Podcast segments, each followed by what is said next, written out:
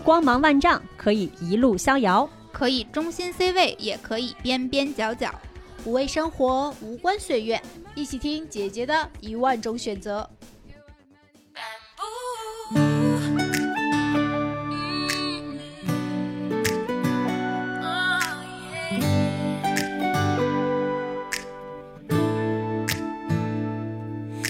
Love was easy, and I kept believing in that old fantasy, that fairy tale dream.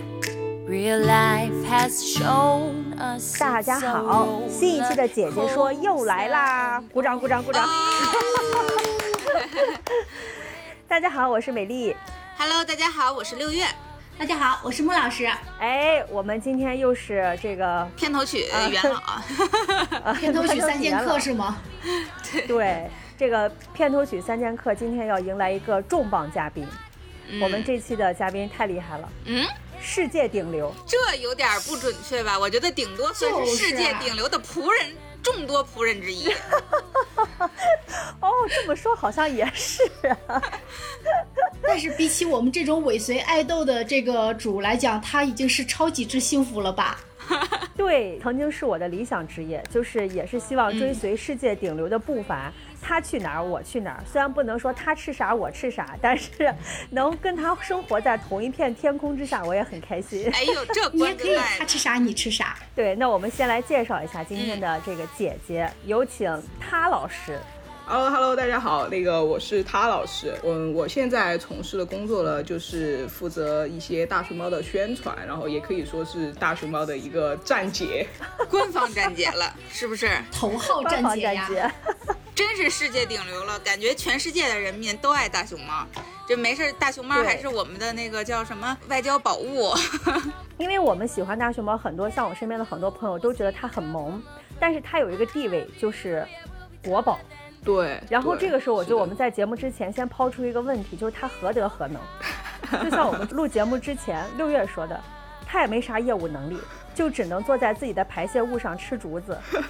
没有办法，就是他的呃地位非常的高。这个得往前追溯，就往八百万年前追溯了、啊！他从古代就是从八百万年前的一个进化过来的时候，他成了那些动物里面唯一的一个圣者。它又就是是其他跟他同辈儿的生物们全部都被他干死了。对对对，它那个批次的动物就是那个大熊猫剑齿象的这个动物群里面这些类的那些动物，反正现在只剩它了，而且它又是中国的一个特有种，就只有咱们中国有这个动物，别的国家都只是我们借展出去的。哦，远古远古来的生物，对对对，哦八百万年前过来的。我终于理解了。大家说大熊猫这种动物，如果要不是因为成为了国宝，早就被自然淘汰了。是不是它又没有什么战斗能力，也没有，也几乎没有什么？因为以前我听说大熊猫好像以前是是特别伟大的猎手，它是猛兽，吃肉的。然后后来因为慢慢的捕不到猎了，开始强迫自己吃素，然后演变成现在吃竹子。就是就算现在光吃竹子，平时啊，就像咱他老师这种。是上千上万的人看着他们，关注着他们，然后很多人就围在他们身边，悉心伺候。这大熊猫都活不好，动不动要么就从树上掉下来，啊，要不就 一天一天能摔八回，是不是？大熊猫完全都被自己作死，然后大家就说这大熊猫这种动物，如果它不是国宝的话，早就灭绝了。我一想有道理，那它是怎么熬过八百万年呢？对啊，大熊猫成为国宝也只有这这几十年呀！你再往前数，它不是国宝，它也活了八百万年呀！你这区区的几十年的，在它八百万年的历程中实在太短了。它本身还是很强悍的，你要相信物种的强悍好吗？所以你首先你不要把它当成一只猫，你把它当成一只熊。很多地方它不叫熊猫，它叫猫熊，它是熊科的一种。是的，是的，是的。其实关于大熊猫的这个称呼，现在在我们的台湾地区书刊和报纸上还是会有叫它大猫熊这样一种说法。其实它最开始是叫大猫熊，只是说它从大猫熊转换成大熊猫，是因为在上世纪的四十年代，在重庆的动物园当时举办了一场动物标本的展览，然后大熊猫的这个标本当时是引起了极大的一个关注，它的标识标牌采用了国际的一个流行书写格式，上面呢是写它的呃拉丁文学名，下边的话当时咱们中文是为了跟外国人的外文的书写方式保持一致，同样的呢也是从左到右写上了猫熊两个字。但是由于当时我们的一个阅读习惯是从右到左，所以说前来参观的游客就是按照习惯性的读法，就是把猫熊读成了熊猫，然后从此以后这个大猫熊就变成了大熊猫，这个称呼就流传开来，就一直沿用至今。那它是怎么活过八百万年的呀？这么对啊，就算是熊科也灭绝了很多，它还它作为熊科能活，也有它独到的地方呀。对对对，我就觉我觉得它就属于特别鸡贼的地方，就是说它很明智了，选择了以吃竹子为主食，就是那个在进 化的过程中，所有的动物都在吃肉去抢肉吃，对吧？然后大家捕猎的时候就很难去吃到肉，那为了自己的生存，然后就去选择了竹子这一个食物来作为它的那个主食。但这个竹子这个东西没有人跟他抢啊，对不对？然后自然而然它的食道也发生了一些变化。除了熊猫就没有别的动物吃竹子了，是吗？呃，现在有一些像比如说小熊猫呀那些什么，但是其他的就基本上没有了，特别少。他那个年代八八百万年前没有人跟他抢。对。所以它很久之前就开始吃竹子了，是吗？对对对，是两百万年前左右就开始吃竹子了。但是我前两天看到一个报道，说是有可能是在六百万年前，但是这个好像也没有。被特别的官方认证，目前啊还在还在探讨的阶段。呃，这是一种生存的智慧。它很厉害的一点是，它以它最大的体型和最尖锐的牙齿，不跟肉科动物抢抢食物，跟这个素食动物抢食物。那素食动物哪抢得过它，对吧？人家普通的素食动物也嚼不动竹子呀。这叫另辟蹊径，然后选了一条独特之路，存活了八百万年。对对，毕竟它有优势，咬合能力特别强。别的别的素食动物可能咬不动竹子吧？就你看那个大熊猫吃竹子，就跟啃甘蔗一样简单。但其实那个竹子饲养员去给它弄的时候，需要特别大力气的给它摔摔下来，然后砍竹子的话也得特别的费力。看大熊猫吃竹子，嘎嘣脆，贼治愈。我就特别爱看大熊猫吃竹子短视频。我给你讲一个不治愈的，来六月，啊，你现在不在云南吗？云南的宝山有一个博物馆，然后里面有大熊猫的化石，里面还有它的头和牙齿。你去看看那个以后，你一点都不治愈了，你会对于它的猛兽属性有非常强烈的认知，直接暴露本质。对。就是咱们在那个认知当中，一定要觉得大熊猫是熊，一定不要觉得大熊猫是猫，它仅仅的只是什么呆呆萌啊、可爱啊这些，它一定是熊，它的那个咬合力跟它的那些攻击力其实是特别强的。当代大熊猫攻击力还那么强吗？就它看起来人畜无害呀。对对，是的，其实，在野外的大熊猫攻击力会更强一点，然后圈养的条件下。其实也有那个攻击人的一些案例，但是这些基本上都是因为人先去惹到它，或者是激怒了熊猫，它才会做出这样的反击。啊，那你作为他的仆人，我还挺想知道的，就是你们工作有危险吗？包括你每天都干嘛呀？我日常侍奉顶流的一些项目呢，就是去给他拍照，然后拍视频，然后给他就是给他做一些正面的宣传。我之前看到那个知乎上有人说，现在熊猫这个本身已经叫什么叫降级了，对，它好像已经走出了这个濒危的这个这个物种了。嗯，它现在其实已经就是在前几年从那个濒危的状态渐就是变成了一个易危的状态了，它的一个降级。然后现在的话，其实。大家可能不太了解，就是现在野生的大熊猫其实是比圈养的大熊猫还多一些。根据咱们对比较官方的一个数据啊，就是第四次大熊猫的一个调查结果来讲的话，就是野外的大熊猫现在有一千八百六十四只，然后圈养的话应该是截止到今年或者是去年，现在是有六百七十三只。所以说，野生的大熊猫是比圈养的大熊猫还要多的。那我有一个问题。当代大熊猫依然还是猛兽，战斗力又很强，体型又很大。它吃竹子也没有什么，也没有什么其他的动物跟它竞争。大熊猫好像也没有什，我印象中好像也没有什么特殊的天敌这些。那大熊猫到底是怎么成濒危动物、易危动物？它到底哪儿危呀、其实主要体现在它的一个数量上，就是因为咱们上世纪在二十世纪七八十年代的时候，咱们爆发过一次一次那个呃竹子开花的一个危机，然后特别多的野外的大熊猫都找不到吃的，然后也出现了很多大熊猫的一个死亡。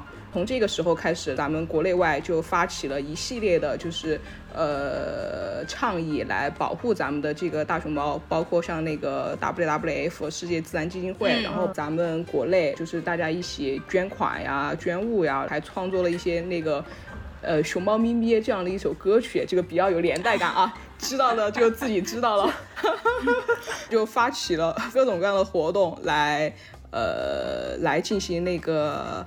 呃，大熊猫的救援，然后在野外，然后就大量、大批量的种一些竹子来恢复它的一个生态。所以说，其实现在大熊猫能从濒危降到易危，其实也是呃我们国家的一个生态环境保护的一种体现。哦，也就是说，它不是物种本身，而是它的食物食物链出现问题了。对对对，我觉得更多的是不是一种捕杀？因为从呃从古至今，对于大熊猫的捕杀，其实可能一直到了也就是现代才结束。然后在唐朝的时候，大熊猫皮是可以作为国礼的，它不像现在，我们现在是大熊猫作为国礼，唐朝是大熊猫皮作为国礼。嗯，你你就像像、哦想象是虎皮一样，它其实对于大熊猫那时候是捕杀的状态，特别是呃，应该是近代清末吧，当时列强进入中国以后，有很长一段时间，应该到现代有很长一段时间，对于大熊猫其实是一种狂暴的捕杀状态。嗯，对，是的，确实是这样的。最开始是因为在就是近代的那段时间。国外会有很多那个传教士进来传教，然后大熊猫它又作为一个中国的一个特有种，咱们当时对它的认知还是嗯不太的清晰。那些传教士来了以后，就发现了这么一个特别新奇的这个玩意儿，所以说都想把它带回自己的国家去，向自己的国人去做一个展示。像比如说那个法国呀、美国呀、英国呀各个国家的那些传教士，或者是专门有人来咱们这边想把这个熊猫带回去，但是当时的一些运输条件啊，或者是那些生存环境也不太好，然后也不太了解那个熊猫。呃，到底是吃什么，怎么饲养？所以说就是在带回去的那个途中，很多熊猫就这样死掉了。死掉以后，他可能就会把皮章就带回去。那再往再往前追溯的话，在日本武则天那个时候，他是把那个熊猫，然后以及五十张那个熊猫的皮毛作为国礼送给了日本的。嗯，存活了八百万年，然后又遭遇了这个食物链的这个物种的危机。虽然现在变为易危了，但其实好像还是一直在濒危的边缘徘徊。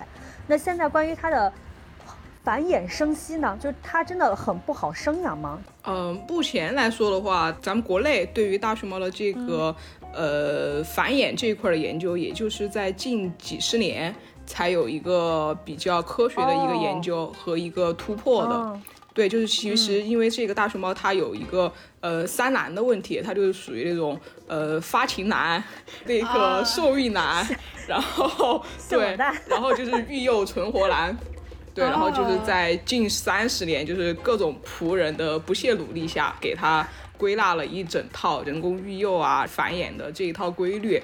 所以说现在基本上，呃，每一年都可以有几十个小崽崽出生。他就是他只管生，反正有人肯定会给他养。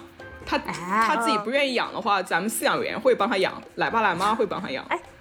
真的会有大熊猫不愿意养孩子的情况吗？会有的，会有的。就比如说，比如说嗯像那种大熊猫，它第一次当妈妈，它其实没有什么概念，就是像那种新手妈妈，她可能就是把这个崽生下来，她就放在那里了，也不知道说要去给它舔食，就是舔舐呀、喂奶呀、帮它排便呀、给它吃东西，各种各样的东西，它都不是。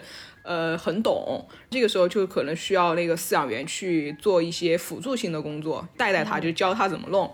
然后也有可能就是说，呃，那个大熊猫它是生了双胞胎，但是其实在野外各种不太安全的这种环境下呢，那个生了大熊生了双胞胎的那个大熊猫啊，妈妈它一般只会，呃，选择带一只，就是相对来说更加强壮，或者是它会。呃，觉得就是容易存活下来的这个熊猫，它就很有可能就是会舍弃另外一只熊猫了。所以说，在这个现在人工育幼的这种条件下呢，熊猫妈妈带一只，另一只呢就是拿给那个饲养员奶爸奶妈让他们去带，然后这样定时轮换，让两只宝宝都能存活下来。那他不会发现他的宝宝被换了吗？这个其实就是在换崽的时候，比如说会先去偷一点妈妈的那个粪便啊、尿液什么的，在那个幼崽的身上给它涂一涂，然后保持大家味道一样。所以这种其实如果出现狸猫换太子也是很正常的，对吗？就是 A 孩子给 B 妈妈，B 孩子给 C 妈妈，就类似于这种。对，会的，会的，就是要尽量保证这些幼崽都。健康存活，熊猫简直是就是毫无这种生育和繁衍的任何热情，对吧？又不爱生又不爱养。你像咱们刚才聊的，它从八百万年开始另辟蹊径，也不愿意和那些对也不爱的同类去找肉，对吧？也不争不抢，它就是吃竹子，嗯，对，去吃竹子。然后呢，也不爱发情，也不爱生养。我觉得它整个就是一个非常冷淡的物种。佛系，呃，你们作为他的仆人有这种感受吗？对，会有的，就会觉得他特别的佛，只要是关乎到他的那个吃喝拉撒呀，方方面面，就全方位都有仆人来二十四小时的服侍他。就把它养得越来越懒哦，是不是？会会这样吗？我们会给它增加一些活动量，比如说在它的那个活动的圈里面安各种各样的玩具啊，或者是把那些食物都给它藏起来，就让它不要那么懒，人工增加一些活动量。对，问题来了，就是因为我们在录这期节目之前，我们主播内部也征集了一下，包括我们汤老师在社群里面分享的时候，大家抛出了非常多关于熊猫奇奇怪怪的一些行为的疑惑。我觉得借着刚汤老师说的这个，就是给他增加一些这个叫什么人工的运动场所。对你，比如说我们去那个成都繁育基地，就看到什么秋千呀，然后还有什么骑马呀，还有就是那种像野外拓展的那种网啊，还有给他搭的一些什么，就看起来非常像幼儿园。就游乐场嘛，反正就是。对对，他们真的喜欢玩这些东西吗？就是你虽然看他熊猫骑在个木马上真的很萌，但 是你就真的很奇怪，他为什么要去骑那个马？其实一般主动去骑马、主动去玩这些玩具的，可能更多属于那种亚成年的这种熊猫。它本身啊，对它这个年龄阶段，少年，对对对，它这个年龄阶段就属于那种呃，像咱们小朋友去探索未来、探索世界的这样一个阶段，就是各种各样奇奇怪怪的东西，它都要去玩一玩、弄一弄，做上自己的标记，说不定还在那里能够捡到一些吃的。然后做这些东西的话，对，主要就是为了给它增加一些活动量，能让它更加的健康。你们是给它增加活动量了，可是我看大熊猫最爱的就是待在树上一动不动。对，然后 然后就睡着了，掉下来。对，不是大熊猫的进化之旅是一个养生之旅，你知道吗？当年。它原来还是一个爱爱活动的、爱捕猎的动物，然后到了这个帮蚩尤帮蚩尤打仗，然后就它是别就跟着别人做活动的这样的一个动物。后来它是跟竹子为伴，它就开始只自己活着，也不想动，就开始只想我自己安安生生的活着，你们都别来吵我。到了现在变成了别人帮它活着，你不觉得这个 这一路走过来太奇怪了吗？对呀，好像日本那种御宅族，是不是？就是。活着活着就避世了，然后就想自己我就有一口子，天天在家躺着就得彻底躺平。结果我们这啊，我们这些粉丝们是不是？这尤其是官方粉丝们不允许，就不能躺。对对对对对，还是还是要让他们卷起来，对，健康起来，卷起来。那他为什么会喜欢挂在树上呢？就是他现在为什么会这么懒呢？其实，在野外的话，熊猫一般就干两件事儿，就是吃和睡。对它，因为就吃和睡能活八百万年。它没有一些什么别的欲望嘛？它的主要欲望就是在吃跟睡上。因为在野外的话，那个它不像咱们圈养的情况，就是每天定时定点儿那个竹子就送过来了。在野外的话，它需要自己去找那个竹子，所以说它每天可能有差不多呃八九个小时的时间是在找竹子、吃竹子。这样的一个过程中的，可能比如说两三个小时玩一玩，然后去寻找一些水源，然后剩下的时间就是睡觉休息这样的一个节奏。那所以他在繁育园区挂在树上就算是休息，但他休息的时间会不会长了点儿？我以前看过那个 iPanda 的直播，因为 iPanda 的直播好像是二十四小时的吧，就是你什么时候打开就看那个画面，就跟就跟一个图片一样，就是没有什么动静，就那个，对，它就一直挂在那儿，就你隔多长时间它都一直挂在那儿。它挂在树上其实也也有好几个原因，它天生擅长去攀爬呀，就是这种，它就会去找各种各样的地方去探索一下。它在树上的话，它又能更好的接收到那个太阳光。它比如说在野外的话，那个树林特别的茂密，哦它只有爬到树顶上去，它才能接收到阳光。树高大的那些灌木啊、树叶啊，就把阳光全部都已经遮挡完了。而且就是哦，而且就是比如说它爬在树上，它会相对的安全，因为在底下的话，呃，有一些别的动物啊，或者是小时候它会有一些天敌，待在树上就会相对的安全。对，它到了树上，它就变成了别的动物的天敌。我记得我原来看过大熊猫和鸟一起玩耍，然后鸟就道消身亡了啊。怪不得大熊猫这名字里边又有熊又有猫，它好像猫呀。猫也爱爬树，哦然后爱捉鸟。大熊猫是这种社交性的动物吗？它有社交需求吗？还是我一个人活着就好，不需要跟别人打招呼那种？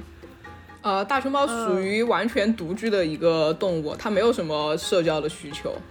对它，它只有在需要繁育的时候有特别强烈的社交需求。对，我觉得我原来看那个视频里面哦都看不出来两个小的大熊猫之间，你看不出来它们是在玩耍还是在打架。除此以外，好像就没有看到它们有其他的这种，这种什么聊天啊这样的一些需求和接触了。它们在一起的接触都比较直白，上手。对对，是的，它其实就是比如说，呃，那个幼崽在小的时候，可能两岁之前，它没有特别强的一个领地意识，大家都生活在一起。呃，你追我赶呀，互相撕扯呀，这些它不会伤及，它不会伤及肉体，它只是说，其实它这个行为就是大家相互在玩耍。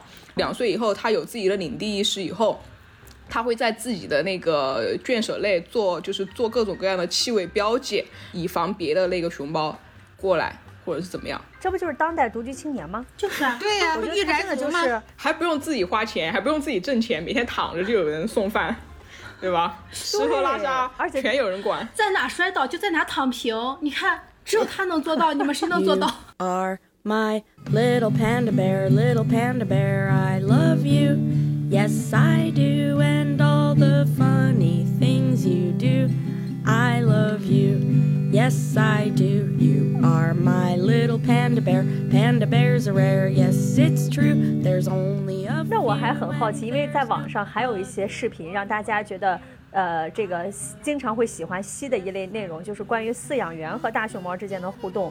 对，一般一般像比如说圈养的情况下，给它一个苹果呀，给它一点吃的，吸引它的注意力，然后趁机去干一点别的事情，就把它骗过来。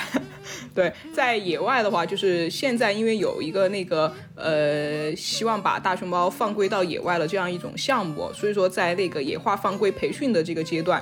尽量不让它见到人类，所以说每一次那个饲养员如果需要去近距离的去接触它的话，就会全副武装，换上类似熊猫玩偶的一身装备。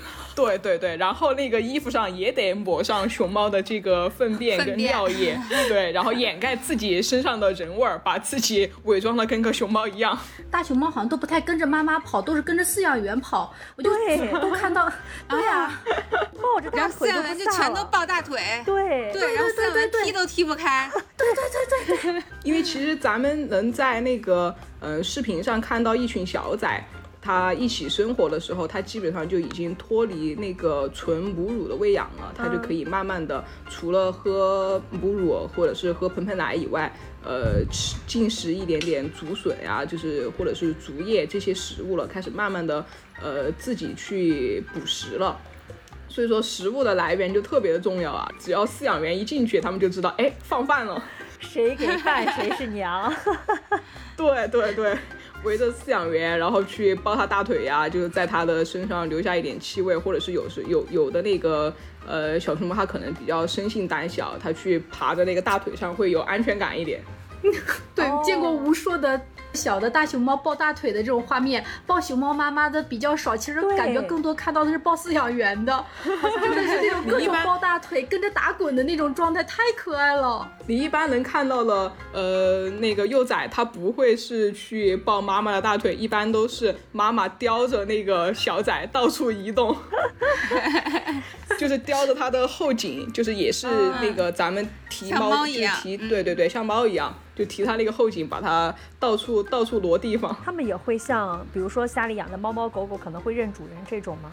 呃，会有会有，因为其实那个饲养员在给它投食的时候，也会对它进行一些行为训练，就比如说像基础的一些呃站呀、卧呀。其实站的话就是锻炼它的后肢力量，坐的话就是为了方便在非麻醉的情况下给它做一些身体性的检查。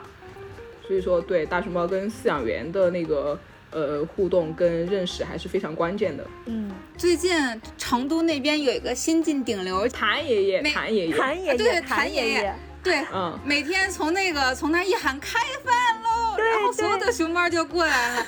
但偶尔有几只特别懒的，就是任你怎么喊，我就在树上趴着。花花是吧？是是，对，花花荷花，啊今年的就 今年的新晋顶流，因为那个谭爷爷就会一直叫花花过来过来，对对对对，然后花花就特别冷漠什么的，不过来。连看都不看一眼。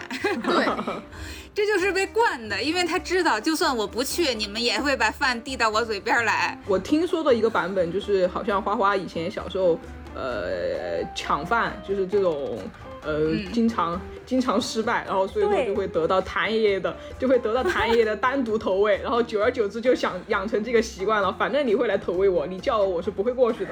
对，我看到过一个视频，就是喊花花，然后叼了一个半个苹果给他，然后他站起来把苹果抱住了以后，坐在那儿开始吃，刚咬了两口，其他的熊猫就围过来，然后大家谭爷爷明明在给他们扔苹果，但是他们不去，他们所有人都冲着花花的那已经 咬了一口的半个苹果，然后就看花花被三四只苹果压在被被被三四只被三四只熊猫压在身下头，然后苹果就没了，然后谭爷爷就只能再给他投一个，结果投一个大家就来抢一个，投一个大家就来抢一个。后来谭爷爷开始找到策略了，他先用苹果把花花调到别的地方去，趁着那些熊猫本身挪动比较慢，他就在花花原来的位置扔苹果，然后让那几个大熊猫先去在花花原来的位置吃，然后再把苹果投喂到花花新挪的地方去吃。日本有一个动物系的这个电视剧很出名，叫做《猫市》。然后就是讲猫的逝者，我们为什么不啊不拍一个关于熊猫逝者的电视剧呢？我们有这么好的熊猫和这么好的熊猫逝者，我们可以拍一个更治愈系的这种电视剧啊。那个猫逝就很出名，而且真的很治愈的一个电视剧。我就想想，如果如果咱们是有大熊猫逝者，那我觉得那绝对是 风靡，不要说风靡国内，绝对风靡世界啊！是个很好的建议。这个对啊卡老师嗯可以，就是你们传媒部可以找编剧们来研究一下。对，如果如果需要我们的这个协助，我们愿意自费、无偿提供一些帮助。愿意免费出演，做群演，当当群演，对打杂什么的。对，先给大家排一个群演一号、群演二号、群演三号。可以，可以，可以，对对对对对。I don't know where I left my keys. Was it with you or were you with me? Yes, my suit is tight.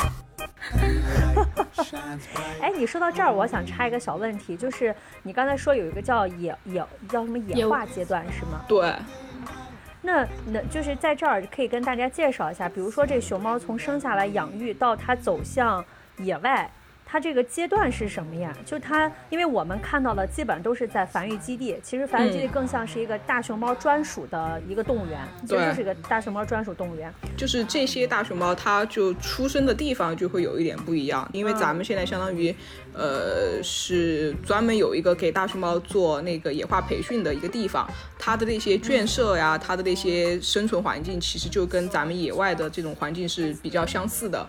然后它出生的这个地方相对来说比较野生一点，基本上就是会由妈妈带着它，教它各种技能，吃竹子呀，然后爬树呀，躲避天敌呀。饲养员也会对它进行一些测评，就比如说定期看它的发育情况、生长情况，这个周期会持续一整年的时间。如果它整体的各种技能啊、学习啊又特别的好，就会把它再转移到另外一个更大的这样一个环境里面去。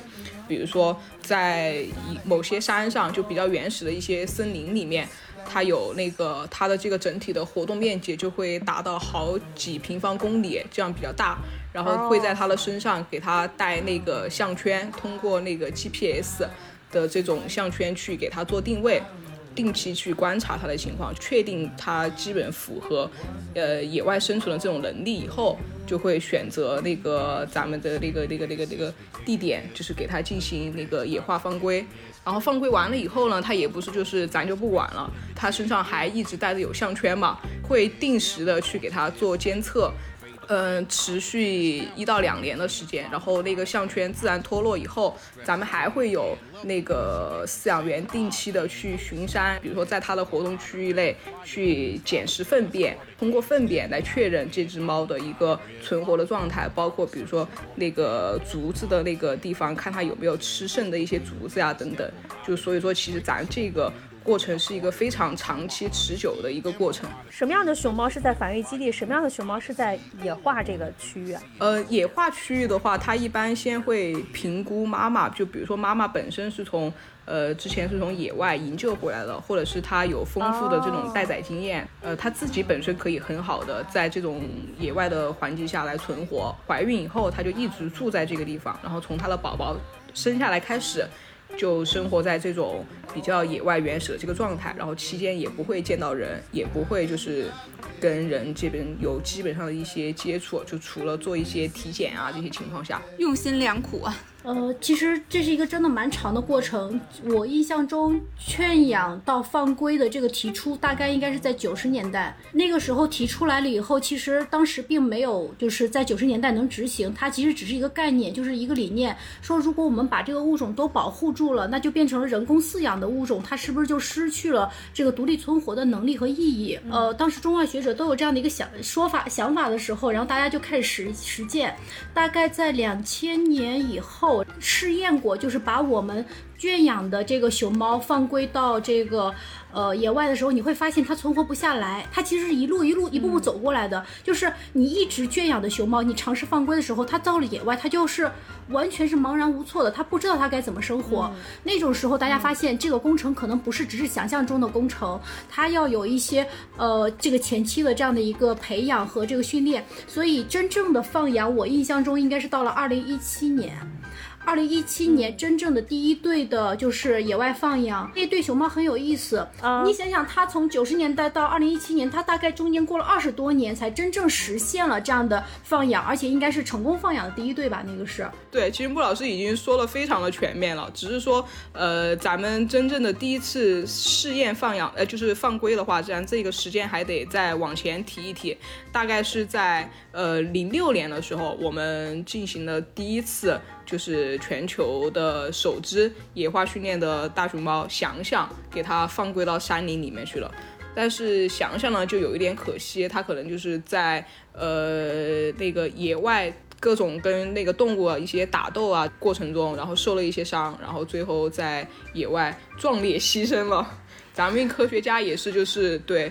那个归纳了各种各样的经验，然后从这件事情以后，然后咱们再来细致的规划它整个野化放归的一个流程。到现在为止，咱们放出去的猫都已经是成功的在野外生存下来了，存活下来了。它放归出去之后，它会被原有的野生同类嫌弃吗？呃，因为它本身是独居动物嘛，所以说它其实只只要自己找到自己的生活的一个能力。就到现在为止，截止现在，咱们已经放归了十只完成野化培训。的熊猫，除了想想以外，就剩下九只，它都已经存活了。只放出去了这么多吗？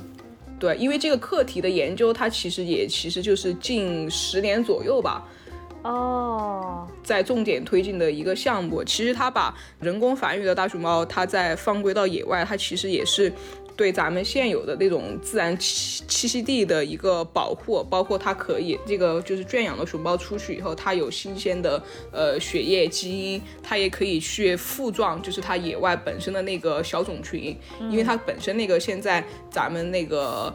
呃，野外的环境就是被破坏呀、被分割的比较割裂，所以说大熊猫基本上是以呃一群一群这种小种群存在。然后小种群它比如说基数不大的情况下，它可能一共就十只猫，然后它各自相互繁衍的话，它这个小种群它的那个灭绝的可能性就非常大。所以说咱们那个圈养放归出去，它也是有一个复壮小种群的一个作用存在，也是希望野外的熊猫可以生活的越来越好，然后数量越来越多。刚才说走出去，比如说是从繁育基地，然后走到野外，那还有一些熊猫，我们知道的就是也应该也有一些仆人是负责把它送出国的吧，让它出国留学的吧。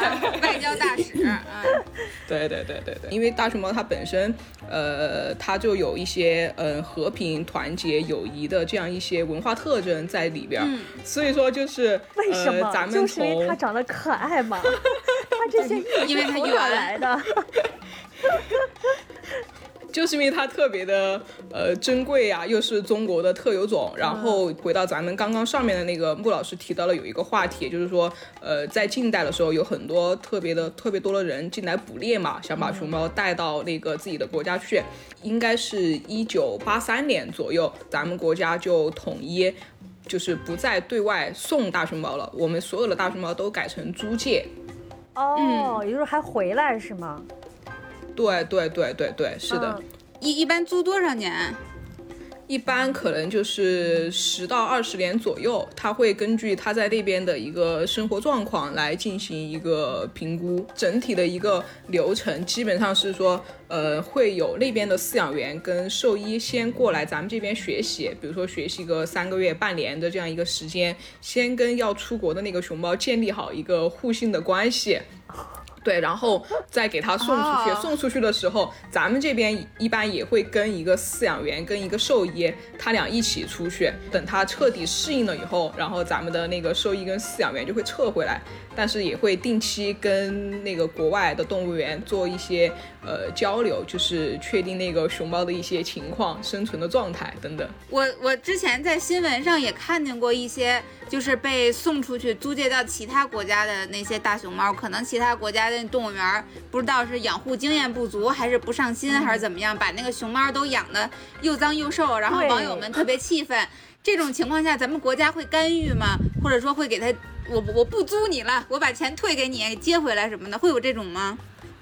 有这种情况确实会有，但一般的话，因为国外它主要问题就是它的食物供给，因为竹子的话，它也并不是说所有的国家它都能很好的呃、嗯。生生存，对对对，所以说就一般，比如说国外的国外的大熊猫吃的竹子，也有一些是从国内空运过去的，天哪，食物都是进口的。对，而且这些都是不限量的，长期持续供应。谁让咱熊猫活的这几百万年，自己另辟蹊径找的只吃竹子呢？它它真的啥也不吃吗？它我看它有时候会吃苹果。因为吃竹子的话，它单独的营养摄入量，它其实达不到一个特别好的一个情况，所以说在圈养条件下，那个呃奶爸奶妈们就会给它准备辅食，就比如说像窝窝头，然后苹果对、胡萝卜这些。然后像小一点的熊猫，还会给它喂盆盆奶喝。啊，盆盆奶，我一直想知道怎么喝，好不好喝？对，熊猫们都抱着盆儿喝奶，嗯，对，因为它就是比如说会选用可能比如说类似羊奶粉或者狗奶粉，就是这种本身营养程度很高的，然后再加一些像那种补充的营养素进去，然后特别调制的这个盆盆奶。我跟你讲，如果我是只熊猫，我就是养到死，我也不要去野外，就这么躺着就行。不是，咱们刚才在说的都是给熊猫提供吃的、喝的、玩的。你知道一一七年吧，荷兰为了租熊猫，你知道他们干了什么事儿吗？嗯，哦他们这个可以，他们给这个可以让他们俩想一想，好好想一想。对，好好想一想，他们能干出来什么样的事情？我跟你讲，那个简直是突破三观，就是震撼到你。给他建了个动物园。再往豪华，再往豪华方面发展。往大了想，格局打开。建了个小竹林，北京，北京有了一个，环球影城，你怎么说？你怎么不说《欢乐谷呢，两座宫殿。对，荷兰它是相当于把那个动物园的那个熊猫展区修的特别像呃咱们古代的这个一个宫殿。而且特别豪的一个情况是，他们的那个材料，就是建这个宫殿的一砖一瓦，以及这个建宫殿的这个人工，全是从国内运过去的。啊，还用中国材料建宫殿啊？对对，建中国的家。对。而且那些师傅，因为国外的师傅也不会修宫殿，然后 所以说师傅也是从国内请过去的。他命太好了，哎，对，我觉得六月说的对，他真的命真的好，他真这个物种的命是真好。对，而且最近就是咱前两天刚送，因为不是马上就要那个世界杯卡塔尔世界杯了嘛？嗯，嗯，前两天送了两只呃熊猫到卡塔尔去，那边那么热，它怎么活？对你问到关键点了，它其实也是。呃，在那个呃动物园里面专门给它修建了一个那个熊猫的展示区，然后其实不仅是展示区，它所有的配套功能，就比如说像那个竹子存放啊、食物的存放呀、兽医院啊这些，就是所有的配套设施它全部都有。然后这一次这一次呢是大熊猫第一次去那个中东地区，本身卡塔尔它的环境是嗯相对干燥，然后温度比较高的，但是他们现在修的那个呃就是大熊猫。居住的场所了，它对那个湿度跟温度的控制，它是有一套非常全面的一套那个完整的体系的。因为大熊猫它生活的状态的话，它比如说它像呃二十五度以上，它就会出现一些比如说不耐烦啊，或者是不耐热啊这些一些特征出现。然后然后湿度的话也要控制在比如说百分之八十到百分之九十的这样一个湿度范围以内。然后温度跟湿度都是极其严格的控制。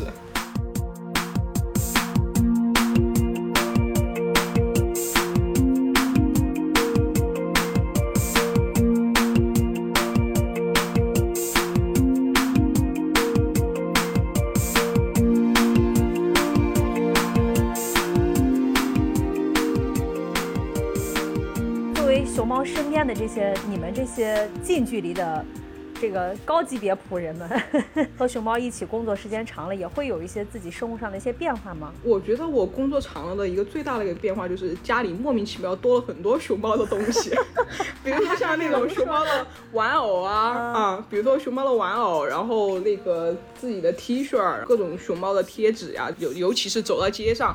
哎，比如说，哎，这个这个玩偶是熊猫的，那我肯定会多看几眼，看它做的是好呀，还是不好呀，是丑呀，还是可爱呀，也会自己花钱去买一些这种熊猫的周边同款。我觉得，如果我是你，我可能熊猫对我最大的影响就是，就躺着吧，就是。其实我们一般拍摄的话，都是会。呃，在那个栏杆外，其实跟游客的那种角度差不多，因为我们也是要保持安全距离。我也不想就是在身上留下一些它特有的痕迹。对于我来说，比较印象深刻的事情的话，其实就是，呃，有一次有机会就是去呃跟踪。拍摄了一下大熊猫产崽的一个情况，因为其实熊猫妈妈她在怀孕以后，它其实不像人一样，它那个就是肚子会变得特别大，因为它其实整体的一个怀孕周期大概五个月左右，然后你期间也是没有办法说是，呃，除非你是麻醉啊，其实其他情况下也是很难给它做 B 超啊，做这些检测的，它在生崽的这个。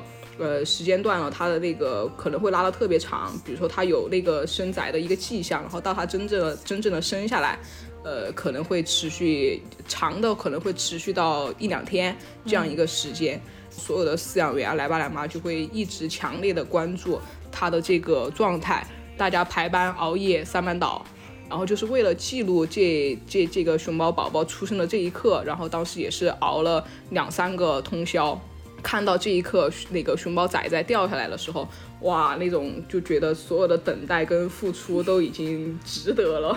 对，而且它那个熊猫宝宝生下来的时候就特别小，但是它的叫声会特别的洪亮，它就会一直叫，一直叫。它生下来大概就是，呃，可能一百五十克左右吧，然后全身都是粉红色的。它妈妈就会迅速的把它叼起来，然后给它舔食，然后给它喂奶呀，这样。最后，我来替大家问个问题。怎么样才能和大熊猫一起工作？对，我也想问这个问题。怎么才能和大熊猫对，亲密接触你是怎么？和大熊猫一起工作，或者说有什么方式吗？啊、我自己成为那个顶流的仆人呢，是因为也是因为这个很机缘巧合的一个时间点。近两年不是就业压力很大嘛，然后毕业以后疯狂的找工作、投简历，哎，经过几层的面试，然后就咱就是进来了。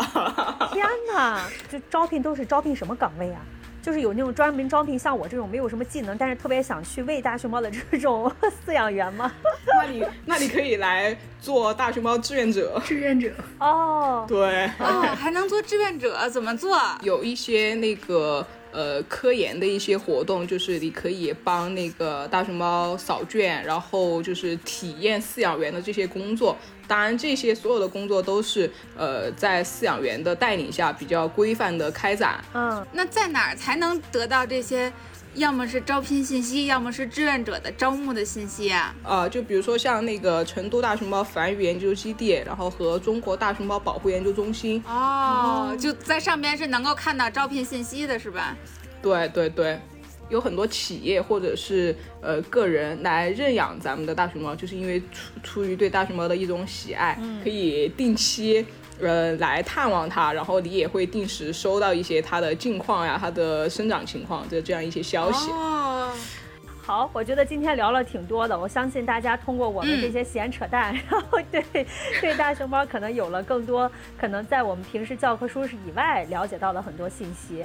然后呢，呃嗯对，如果感兴趣的话，大家也可以亲自到这个成都。成都、都江堰，然后以及现在全国基本上的一些省会城市的动物园哦都有咱们大熊猫。如果是说实在是旅旅途不便，也可以打开短视频，关注几个大 熊猫的账号。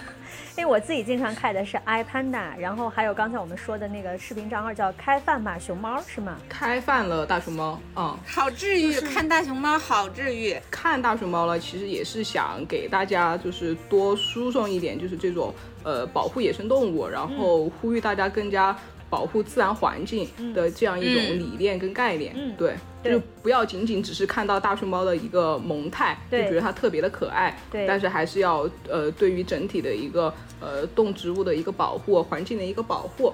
做一个更好的一个宣传跟呼吁吧。嗯，现在的大熊猫保护就不是说单独的只保护熊猫，因为像我们看到的有大熊猫和它的这个伴生动物，然后可以一起保护，而且他们说保护了熊猫，就你你就保护了熊猫领地内的所有动植物。其实这里还想给大家梳理两个概念，就是咱们的大熊猫，它不仅仅是惹人喜爱的国宝，它它同时也是一个旗舰物种和一个散户物种。旗舰物种呢，这个在嗯听起来特别的学术啊，这个在百度百科上面的一个官方解释是说，它是指某个物种对社会生态保护力量具有特殊的号召力和吸引力。它可以促进社会对物种保护的一个关注，是地区生态保护的一个代表物种。那么，就是回到咱们的野外，几乎在野外的每一片大熊猫的这个栖息地，它都是跟咱们中国特有的一些鸟类、哺乳类的动物，它们的栖息地是重合的。比如说像金丝猴、羚牛、红腹锦鸡等等。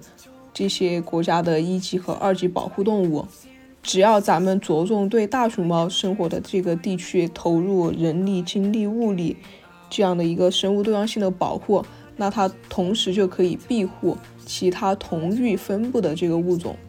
那个人认为它能成为散户物种的其他的一个原因就是，它是这个栖息地里面的一个保安队长。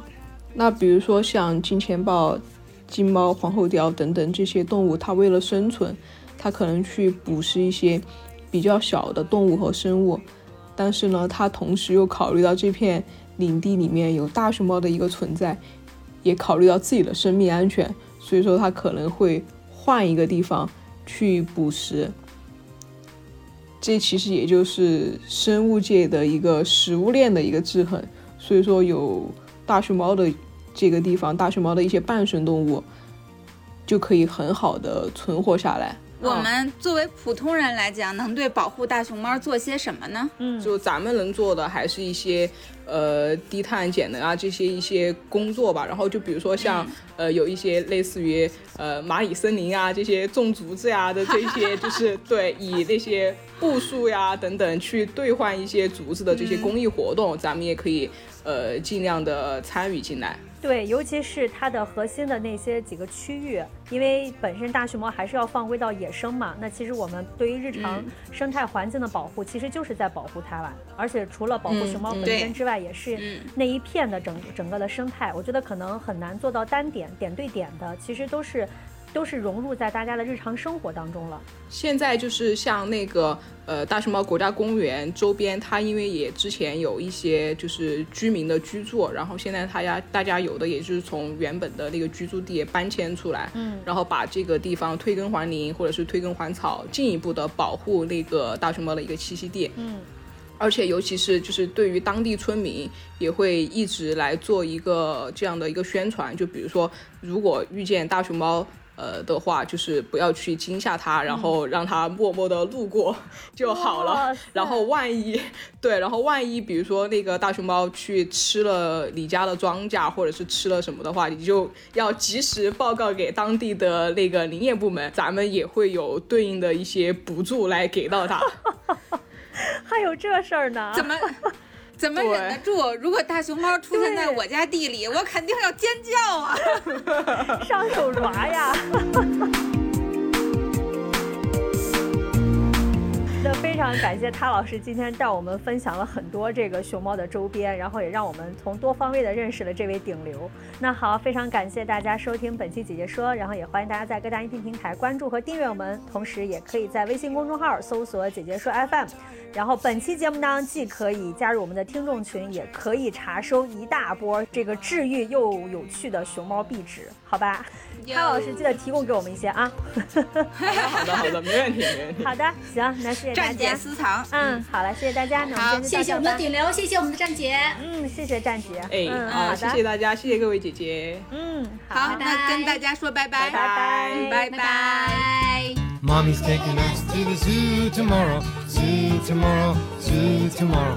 Mommy's taking us to the zoo tomorrow. We can stay all day. Going to the zoo, zoo, zoo. How about you, you, you? You can come too, too, too. We're going to the zoo, zoo, zoo. Look at all the monkeys swinging in the trees, swinging in the trees, swinging in the trees. Look at all the monkeys swinging in the trees. We can stay all day. Going to the zoo, zoo, zoo. How about you, you, you? You can come too, too, too. We're going to zoo, zoo, zoo. Look at all the crocodiles swimming in the water, swimming in the water, swimming in the water. Look at all the crocodiles swimming in the water. We can stay all day. We're going to the zoo, zoo, zoo. How about you, you, you? You can come too, too, too. We're going to the zoo, zoo, zoo.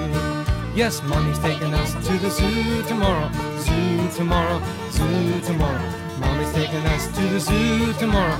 We can stay all day. We're going to the zoo, zoo, zoo. How about you, you, you?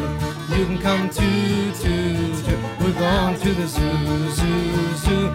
Going to the zoo, zoo, zoo. How about you, you, you?